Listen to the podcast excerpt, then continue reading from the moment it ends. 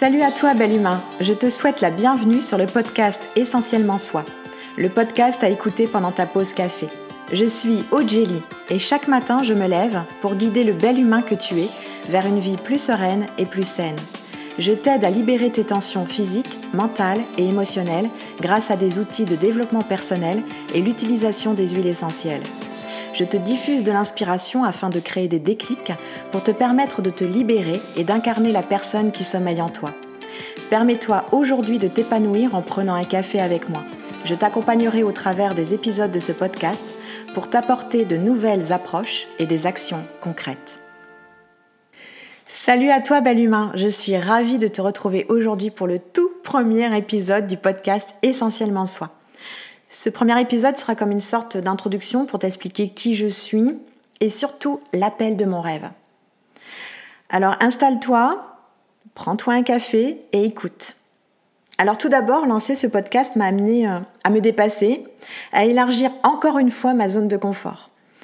En le lançant, je fais confiance à la vie, je fais confiance à la personne que je suis et je dirais même que je fais confiance à ma folie. Parce que je ne sais pas du tout ce qui va se passer. Je ne sais pas ce que ça va créer. Je ne sais même pas si tu vas l'écouter, si tu vas l'apprécier. Et je dirais même que je ne sais même pas si j'aurai la persévérance dans ce domaine. Mais il y a une chose dont je suis sûre, c'est que je vais m'ouvrir, parler de cœur à cœur, je vais prendre le courage de m'exposer, d'exposer mes points de vue. Tout simplement, je vais te parler avec ma couleur et mon énergie. Et c'est ce qui fera que ce podcast sera totalement imparfait. Oui, parfois tu entendras des bruits. Oui, parfois tu m'entendras boire mon café. Et peu importe. J'accueille avec bienveillance et non jugement. Et c'est pour ça que je suis heureuse pour cette nouveauté d'entrer en fréquence avec toi et te parler de coups de savate qu'on prend, de ce courage qui nous accompagne chaque jour dans notre vie. Alors qui je suis parce que peut-être tu ne me connais pas. Je suis Aude et j'ai eu une vie passée pleine de rebondissements. Je suis au moment où tu écoutes cet épisode, à l'aube de mes 44 ans. Je suis une maman comblée de deux ados. Je suis en couple avec un homme qui me porte dans mes rêves. Et je peux dire que j'ai eu une vie antérieure. J'ai été infirmière pendant plus de 15 ans. Et pendant ma carrière, j'ai rencontré Monsieur Burnout. Oui, j'aime bien l'appeler comme ça. Et la première fois que je l'ai rencontré, je travaillais en chirurgie et chimiothérapie. Ce fut ce jour-là un bouleversement euh, qui a été nécessaire parce qu'il m'a permis de revoir ma vie personnelle et professionnelle. Ça a été une expérience positive, un coup de savate positive. Et ça a été le début d'une série de, sorties de zone. Et qui dit sortie de zone pour ma part dit rencontre avec Monsieur Burnout. Alors là, je te rassure tout de suite, ça n'a jamais été aussi violent que la première fois. Hein. Alors depuis que je suis petite, j'ai des rêves, et notamment un rêve. Et répondre à l'appel de son rêve, ça demande de l'audace, ça demande du courage. Et moi, répondre à un rêve, c'est comme euh, décrocher le téléphone et dans le combiné d'émettre une intention de réaliser ce rêve. Et de l'autre côté du combiné, la vie m'envoie des opportunités pour le réaliser. Mais encore faut-il décrocher, premièrement, et avoir les yeux bien ouverts pour voir les opportunités.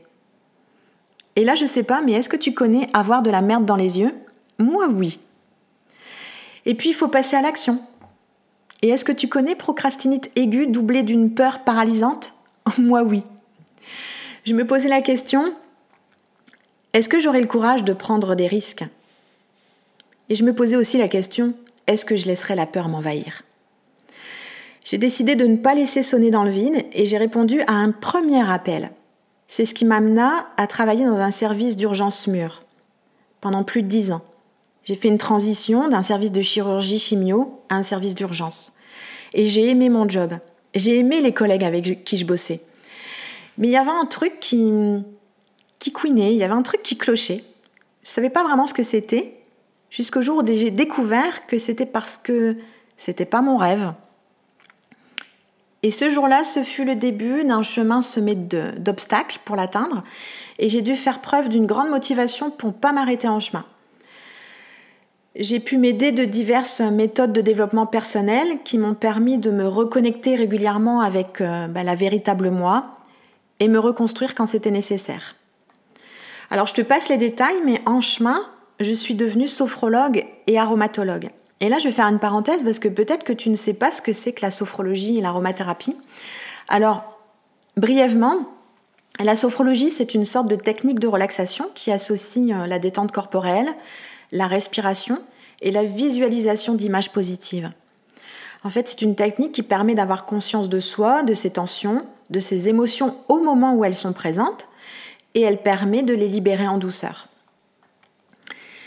Et l'aromathérapie, c'est l'utilisation des huiles essentielles à des fins thérapeutiques pour une santé et un bien-être plus sain. Bref, deux techniques qui me permettaient d'être portée par mon pourquoi, la liberté. Et là, tu crois que armé de diverses techniques te donne des super pouvoirs? Ben non Parce qu'en cours de route, je croisais de nouveau Monsieur Burnout. Oui, tu as bien entendu, malgré les techniques acquises, ce charmant monsieur est venu me saluer. Enfin, plutôt me narguer. Surcharge de travail, heures supplémentaires, incapacité à gérer mon temps, à gérer ma vie. J'étais comme euh, dans une sorte d'état euh, fantomatique. Tu sais, la fille qui est plus cotée à l'Argus et mon compagnon qui ne peut plus rendre la marchandise à beau papa pour tromperie, délai dépassé. Bref, euh, tout un beau mélange qui me fit répondre à d'autres appels qui se ralliaient tous à mon premier appel, hein, le, principal, l'appel de mon rêve qui était de créer, de développer mon entreprise. Ces appels sont en fait les moments parfaits pour créer. Et j'avais fait des formations. J'étais devenue thérapeute temps rêvé. Mais il restait justement à créer et développer mon entreprise. Et je pense qu'il est important de comprendre qu'il est parfois vital de sortir de sa zone. Et c'était le cas pour moi, et c'est pour ça que je croisais encore Monsieur Burnout. J'étais à ramasser à la petite cuillère.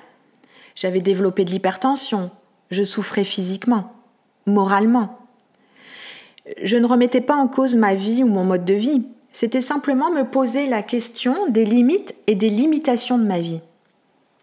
Je me posais une question. Est-ce que j'ai dans cet espace-là des opportunités d'amélioration? Et pour ma part, j'en avais plus là où je bossais. Et je t'apprends rien quand je te dis que le temps passe vite. Sortir de notre zone, c'est se libérer de l'emprise du quotidien. Et là, je ne te parle pas des tâches du train-train quotidien, mais des résolutions qu'on prend chaque année. Je suis sûre que ça te parle. On fait tous des méga listes chaque début janvier. Contient genre euh, trois semaines avant de chialer et de se rouler par terre. Qu'en est-il? Qu'est-ce qui a réellement changé depuis l'année passée? Et pour moi, il était temps de me poser et de réfléchir à ce que j'avais vécu et ce que je souhaitais vivre. Parce que rester dans sa zone confortable, ça peut rassurer sur le moment. C'est un soulagement immédiat mais temporaire. C'est certain que si j'évite de m'exposer, je suis moins stressée. Mais à l'avenir, je risque de regretter et de vivre l'insatisfaction. Et donc de me sentir stressée. C'est un peu le chat qui se mord la queue. Hein. Je continuerai à tourner en rond. Et surtout, je finirai ma vie avec des regrets, voulant revenir en arrière, et ça serait impossible. Tu connais le film Retour vers le futur? Ben Pour ma part, je n'ai pas de DeLorean pour voyager dans le temps et je ne connais même pas de professeur assez excentrique comme Emmett Brown pour changer. Dommage, hein? Sortir de ma zone demande de fournir des efforts pour oser dépasser mes peurs. S'exposer ainsi est une source de stress et je peux dire que j'ai vécu le stress. D'ailleurs, à croire que j'aime ça, tu sais, genre, viens, je te kiffe, monsieur stress, un peu comme une dose de coque. Mais je savais que si je surmontais ça, à l'avenir, je serais satisfaite et fière de moi. Et donc que je pourrais développer mes capacités. Puis alors moi, je l'offre de m'imaginer avec un slip à paillettes. Hein. Donc il est certain que l'étendue de ma zone se réduisait un peu à peu. Et si je voulais que cet espace reste fertile et récolter les fruits d'une réussite professionnelle, je devais oser, ou plutôt me révéler. Et finalement, j'ai utilisé quatre principes. Je les ai mis en place pour garder le cap. Je te les partage. Le premier, c'est arrêter de penser par rapport aux autres. Oui, j'ai arrêté de faire ce que les autres attendaient de moi. Je voulais sortir de ma zone, pas rendre celle des autres confortable. Je fais les choses pour moi. Parce qu'il y aura toujours des personnes qui vont dire que c'est fou, que j'ai tort de faire ceci ou cela, mais c'est leur point de vue. Les gens sont portés par leurs croyances limitantes, par leurs propres peurs. Je n'ai pas à être portée par ça. La deuxième chose, c'est que j'ai pris du temps pour moi. Oui, enfin. Pour vivre agréablement cette période, des périodes de transition, on doit prendre du temps pour soi, pour se ressourcer. Et surtout, moi, j'avais besoin de me permettre de garder la motivation. Parce que pour moi, la motivation, c'est comme un Jack Russell qui se barre du jardin à toute vitesse. Je te promets. Et il faut aller le rattraper. Donc sans cesse, je dois rattraper ma motivation, me reconnecter et garder le cap. Je dois faire en sorte d'avoir une santé physique, mentale, émotionnelle qui est en équilibre. Et pour ça, ben, je pratique la méditation. J'écoute de la musique à fond, je danse comme une folle, je chante comme une folle, je regarde des vidéos inspirantes en chialant de bonheur. Euh, bref, je te jure qu'il faudrait pas que je sois filmée. Hein. Mais tout ça, ça m'aide. Ce temps pour moi me rend beaucoup plus disponible pour mes projets. La troisième chose, c'est de passer à l'action. J'ai arrêté de me prendre la tête, de tourner euh, mille choses euh, euh, mille fois sous toutes ces facettes. Et d'ailleurs, on est des pros, nous, hein, de se faire des scénarios catastrophes. Hein. Et trop de scénarios, moi, ça me met le bordel dans ma cacahuète. Résultat, qu'est-ce que je fais? Je reste sur place. Pire, je me cale dans mon canapé jusqu'à ce qu'on doive me désincarcérer. Puis là, je vais t'avouer un truc. Hein. Il n'y a jamais un beau pompier qui est venu me désincarcérer. Donc, je me botte les fesses, tout en restant bien sûr dans une réalité objective. Je me jette à l'eau en limitant le trop-plein de réflexion. Et la quatrième et dernière chose, c'est que j'accepte l'échec. J'accepte que je peux être dans l'erreur. Et si je me trompe, ça ne sera qu'un apprentissage pour faire mieux la prochaine fois. J'accepte de tenter X fois jusqu'à ce que je réussisse. Et il y a une citation d'Henry Ford qui me porte, qui est L'échec est seulement l'opportunité de recommencer d'une façon plus intelligente. Je te le répète, l'échec est seulement l'opportunité de recommencer d'une façon plus intelligente. Ce que j'ai fait, donc, c'est de mettre en place ces quatre principes, mais j'ai aussi fait un état des lieux. Je me suis posée pour faire un état des lieux. Eh bien, tiens, je t'invite à faire un devoir. Bah oui, parce que dans mes podcasts, il y aura parfois des devoirs à faire. Là, je t'invite à prendre un carnet ou peut-être simplement une feuille et à te questionner. Mais questionne-toi avec honnêteté et authenticité, sens-toi libre. Personne ne va venir te juger là dans cette intimité avec ton café. À, moins que tu laisses traîner ton carnet, euh, ta feuille. Cache-le. Mais sache que tu peux changer et tu peux décider de t'en sortir. Alors pose-toi ces questions. Est-ce que tu t'épanouis? Est-ce que tu te sens en adéquation avec ce qui t'entoure? Quelles sont tes valeurs, tes qualités, tes atouts? Possèdes-tu un talent? As-tu envie de changer? Qu'est-ce qui pourrait te combler? Sens-tu des résistances, des blocages? Quelles sont les peurs qui t'empêchent d'envisager un changement? Plusieurs questions à te poser. Et une fois le constat posé, tu vas pouvoir envisager les améliorations à apporter pour réaliser tes projets. Mais je tiens à te dire quelque chose, c'est que parfois on veut changer de job, parce que ça va mal, parce qu'on a une mauvaise entente avec ses collègues. Je rencontre beaucoup de personnes lors de consultations qui viennent parce qu'ils veulent changer de job, mais ce n'est pas forcément la chose à faire. Parce que si toi ton job te fait vibrer, que tu aimes ça, pourquoi changer radicalement? Peut-être simplement changer de service comme j'ai pu le faire quand j'ai fait la transition chirurgie-urgence. Ou peut-être réfléchir à un autre endroit. Ou réfléchir à comment tu peux améliorer tes relations avec les autres? Bref, pose-toi, chiale un peu si tu veux, mais pas long, réalise la chance que tu as aujourd'hui de d'en rendre conscience et de pouvoir y remédier. Voilà. Voilà pour ce premier épisode de ce podcast.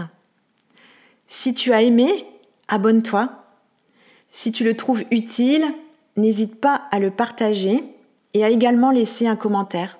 J'aurai le plaisir de te répondre. N'hésite pas également à me dire si euh, tu as des sujets que tu aimerais que j'aborde. Et moi, je te donnerai mes outils, mes idées. Tu verras ce qui fait écho en toi et ce qui vibre. Je suis là comme un guide pour te montrer que tu es ton propre guide. Je te dis à bientôt pour un prochain épisode.